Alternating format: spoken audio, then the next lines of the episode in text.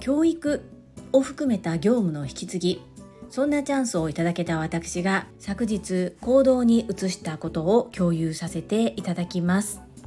人に何かを伝える。そんな方には参考にしていただけるかなというふうに思います。このチャンネルではサラリーマン兼業個人事業主であるパラレルワーカージュリが家事育児仕事を通じての気づき工夫体験談をお届けしています。さて週末皆様はいかがお過ごしでしょうか？私は今日は少し忙しいです。午前午後と次男くんの習い事の帯同そして合間で個人の活動を行ってまいります。本題に入る前に告知をさせてください。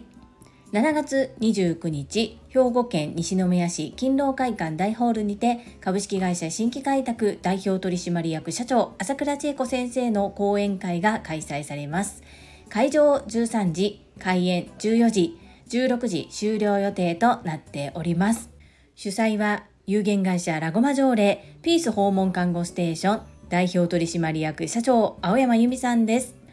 青山由美さんは朝倉千恵子先生が20年前から継続開催してくださっている女性専用の営業塾トップセールスレディ育成塾オンライン版第6期第8期の卒業生でいらっしゃいます。私はオンライン版第7期の卒業生ということで全力で応援してまいります。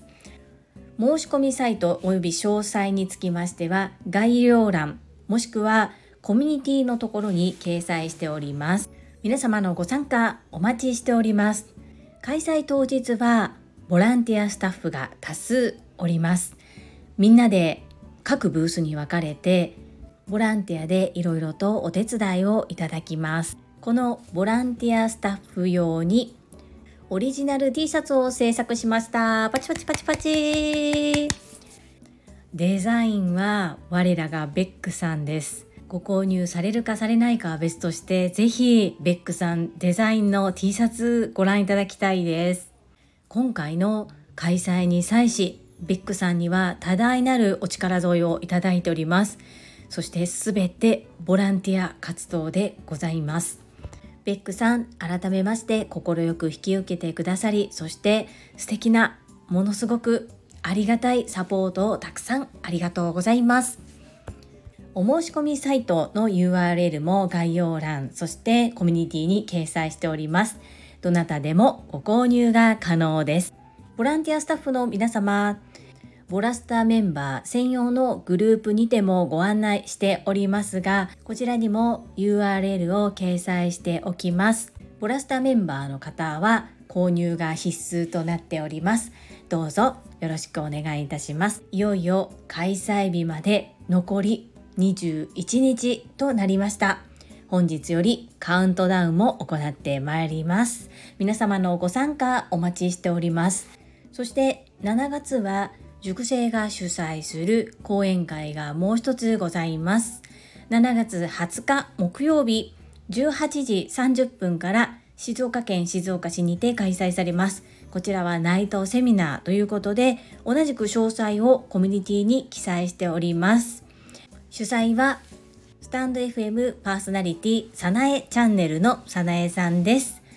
お近くの方ぜひ足を運んでみてください。どうぞよろしくお願いいたします。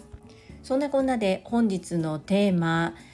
いよいよ始まった職場での引き継ぎといいますかちょっと偉そうな言い方となってしまいますが教育私の職場環境ではなかなか回ってくることがないような経験をさせていただくこととなっております。昨日より本格的に開始しましたので私が今後どのようなことに気をつけて引き継ぎを行っていこうと考えているかここを共有したいと思います。誰かに何かを教えるという可能性があるかまたは今現在引き継ぎや何か人に教えるということをされている方には参考にしていただけたらなというふうに思います。まず今の現状を少しお話しさせていただき、そして私が昨日決めて実行したことを順を追ってお話をさせていただきます。私はサラリーマン27年目のパラレルワーカーです。パラレルワーカーとは複数の業種の仕事をしている人のことを言います個人の活動の主軸は2つお料理教室とお片付けのサポートですこのサラリーマン27年目の仕事っていうのは今は経理事務を行っております。会員が課長を入れて7名の部署。そして職種が総合職の方と一般事務の方が混ざり合っているような状況です。私は一般事務の職種です。今回私が今担当している業務今まで2人体制で行っていたお相手の方が部内の職務ローテーションにより変更となります。新たなパートナーっていうのが入社3年目の方です。この入社3年目の方っていうのがいろいろとま大変でして過去にもこちらで何度かお話をさせていただいている例の彼なんですけれども今回この業務は私の方がよく理解しているということがあり私から彼にいろいろとやり方や考え方ルールなどをお伝えしていく立場にあります。この状況で引き継ぎに伴って私が自分の中で勝手に決めたことが3つあります。1つ目小さな成功体験を褒める。2つ目1日3回の声かけ。3つ目上司への現状報告を怠らないです。まず1つ目の小さな成功体験を褒める。こちらですが彼は一度この業務に携わったことがあるのですがうまく引き継ぎがいかずに途中で終わっています。よってやり方もまた変わっているだろうし1年近くブランクがあるのでほぼゼロからのスタートとなります。そこで私が気をつけなければならないなと思っているところは前やっていたから分かっていて当たり前という概念を捨てること。そして少しでも知識が残っていたりこれまでの積み上げた経験の中で彼ができているなよく理解できているなというところを見つけたらどんなに小さなことであっても褒めるということです。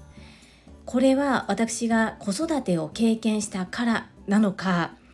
発達障害グレーゾーンの次男くんのおかげなのかよくわからないんですけれどもしっかり教えようと思えば思うほどできていないところにフォーカスしてしまってそこを言うことに必死になって今できていることに目を向けれていないなっていう経験を子育てでしています。よく私の敬愛する唯一無二のメンターでいらっしゃる朝倉千恵子先生はできていないところを聞くのではなく今できているところを聞いてじゃあここまではできたんだねというふうに進めるのがいいよというふうに Voicy の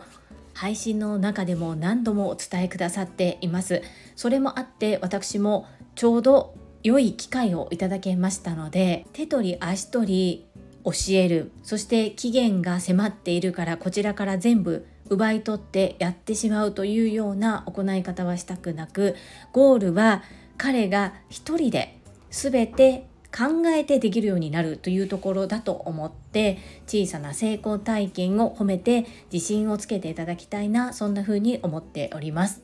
2つ目1日3回の声かけ。これに関してはもともと彼は口下手の方です。そして自分からいろいろと聞いていったり発言していくところが苦手なところではあります。自分自身でそこに気づいてそこを仕事だからこそ苦手だからと逃げるのではなく改善していただきたいなという気持ちはありますがそれは彼自身の問題。なので一旦それは横に置いておいて私からは事細かくずっとずっと横で口うるさく声をかけるのではなく1日3回だけこちらから声をかけるというふうに決めました。もちろんそれ以外に向こうから聞きたいことがあったら何度でも来ていただければいいですし私も確認事項などがあればそれ以外も話しかけたりはするんですけれども一旦任せている業務に対しては1日3回だけ声かけをするというふうに決めました。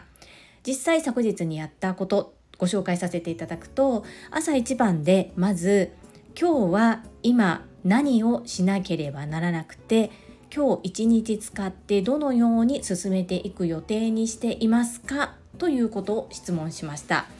要するに今日までにこれとこれとこれとこれとこれ絶対にやっといてね。ではなくって彼が自分で持っている業務量の中で一体自分はどういう優先順位をつけてどのようにやらなければならないのかっていうことを考えているのかそれを聞かせてもらいました。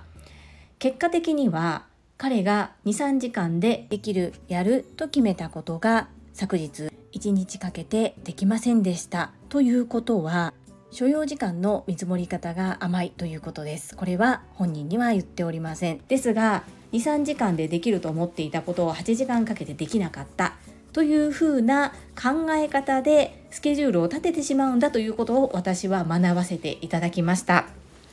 2回目の声かけはお昼頃でした。結局今言ってた23時間でできると言ったことが今半日経った時点でどれぐらいの進捗ですか？というふうに聞いたら結果的にはま半分もできていなかったということで。分かりました。そこで私は叱るではなくって分かりました。ではそれを今日午後まで変えるまでにどのように行いますか？ということを2回目の声かけで聞きました。3回目の声かけこちらは同じことの繰り返しです。月曜日彼は出張で不在です。ではその出張で不在の間業務をどのように行おうとしているのかまたは私に何を託そうとしているのかもしくは何もせずに火曜日から行えば期限に間に合って仕事をすることができるのかそこをしっかりイメージつけていただきたかったので帰る間際定時間際にそこのところのお話をさせていただきました。私から確認したことは以上3点なんですけれどもそのたった3回の中でも最後の方は少しずつ変わってきていまして自分で決めたもののそれで合っているのかなと不安になったところは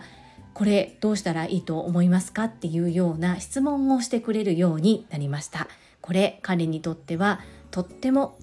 すごく大きな一歩だと私は受け止めております。3つ目の上司への現状報告を怠らない。こちらですが上司に言われたわけではありません。私が勝手に決めました。2番目の1日3回声かけの現状をつどつど課長に伝えていました。昨日はそのように行いました。こういう引き継ぎのやり方をしようと思っています。これこれこういう状況で彼に確認をしてそしてどのように進めていくのかっていうことを基本的には期限を守る形で自分で決めていってもらうどうしても間に合わない時は私が手伝うというスタンスでいきたいですというふうにお伝えしたところそれでいいですというふうにおっしゃってくださったので一旦自分の考えたやり方で引き継ぎそしておこがましい言い方かもしれませんが教育っていうのを行っていきます。やることたくさんあるんです。ですが次々次々と投げかけて全部中途半端全部理解できないでは意味がないと思いますので彼のペースを見ながら少しずつ前進できるようそしてちゃんと習得して最後は全て自分で考えてできるように持っていくっていうのが私の今回の目標です。まだまだ私も未熟なところがございます。そして指導を行うという立場に立たせてもらう。っていうことをあまり経験してこなかったのでこのやり方でいいのかなと。そして相手によってもやり方を変えなければと思うところもあります。自分本位になるのではなく相手の立場目線に立ちつつも会社としてどのように人材を育成していくのかそしてそこに自分がどのように貢献できるのかせっかくいただけた機会ですので私も成長できるように精進してまいります。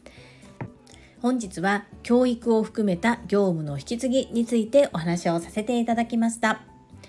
この配信が良かったなと思ってくださった方はいいねを、また聞いてみたいなと思ってくださった方はチャンネル登録をよろしくお願いいたします。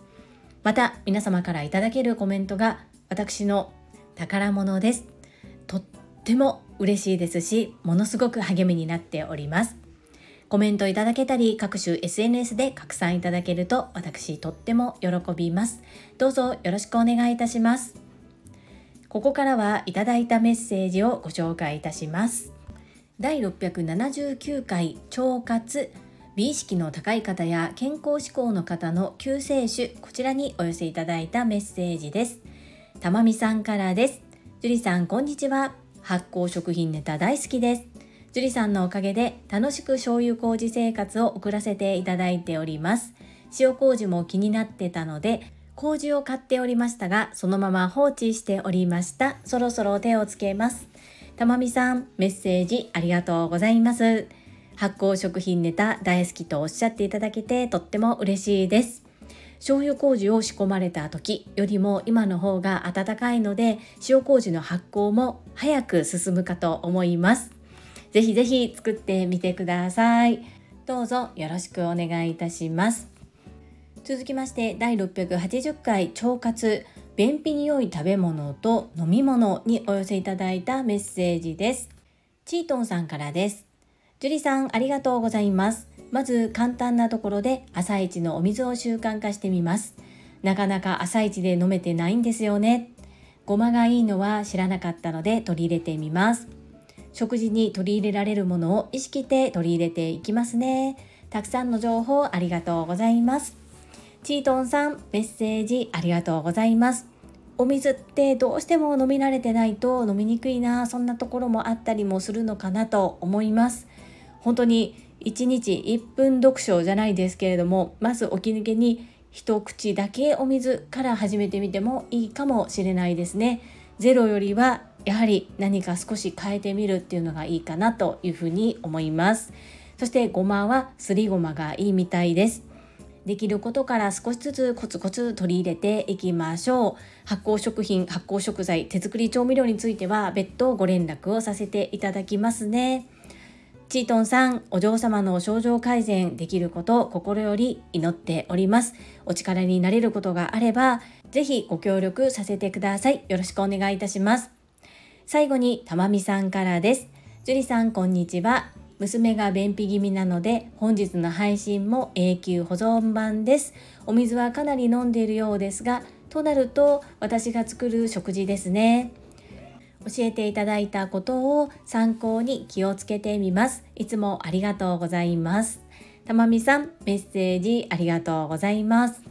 お水をたくさん飲んでいる素晴らしいことですね。起き抜けには飲んでおられますか？朝起きた時のコップ1杯の水っていうのもとても体にいいそして便秘解消にもなるようです。さらには朝必ずトイレに座ってみるっていう習慣をつけると出るようになったっていうようなお話も聞いたりします。これはまあ朝5分必ず座るというふうに決めてしまうっていうことですね。最初はなかなか難しいみたいなんですけれども続けていくうちに体が反応してくれたそんな話をよく聞きます。食事に関しては忙しく働いておられるたまみさんです。くれぐれも無理のないように上手に少しずつそれこそ発酵調味料も活用してみてください。無理のないように少しずつ毎日取り入れてみましょう。たまみさんメッセージありがとうございます。はい皆様からいただいたメッセージは以上となります。本日もたくさんのいいねやメッセージをいただきまして本当にありがとうございます。とっても励みになっておりますしものすごく嬉しいです。心より感謝申し上げます。最後に2つお知らせをさせてください。1つ目タレントのエンタメ忍者みやゆうさんの公式 YouTube チャンネルにて私の主催するお料理教室ジェリービーンズキッチンのオンラインレッスンの模様が公開されております動画は約10分程度で事業紹介自己紹介もご覧いただける内容となっております概要欄にリンクを貼らせていただきますので、ぜひご覧くださいませ。2つ目、100人チャレンジャー in 宝塚という YouTube チャンネルにて42人目でご紹介をいただきました。こちらは私がなぜパラレルワーカーという働き方をしているのかということがわかる約7分程度の動画となっております。こちらも概要欄にリンクを貼っておりますので、合わせてご覧いただけると嬉しいです。どうぞよろしくお願いいたします。それではまた明日お会いしましょう。素敵な週末をお過ごしください。スマイルクリエイター、ジュリでした。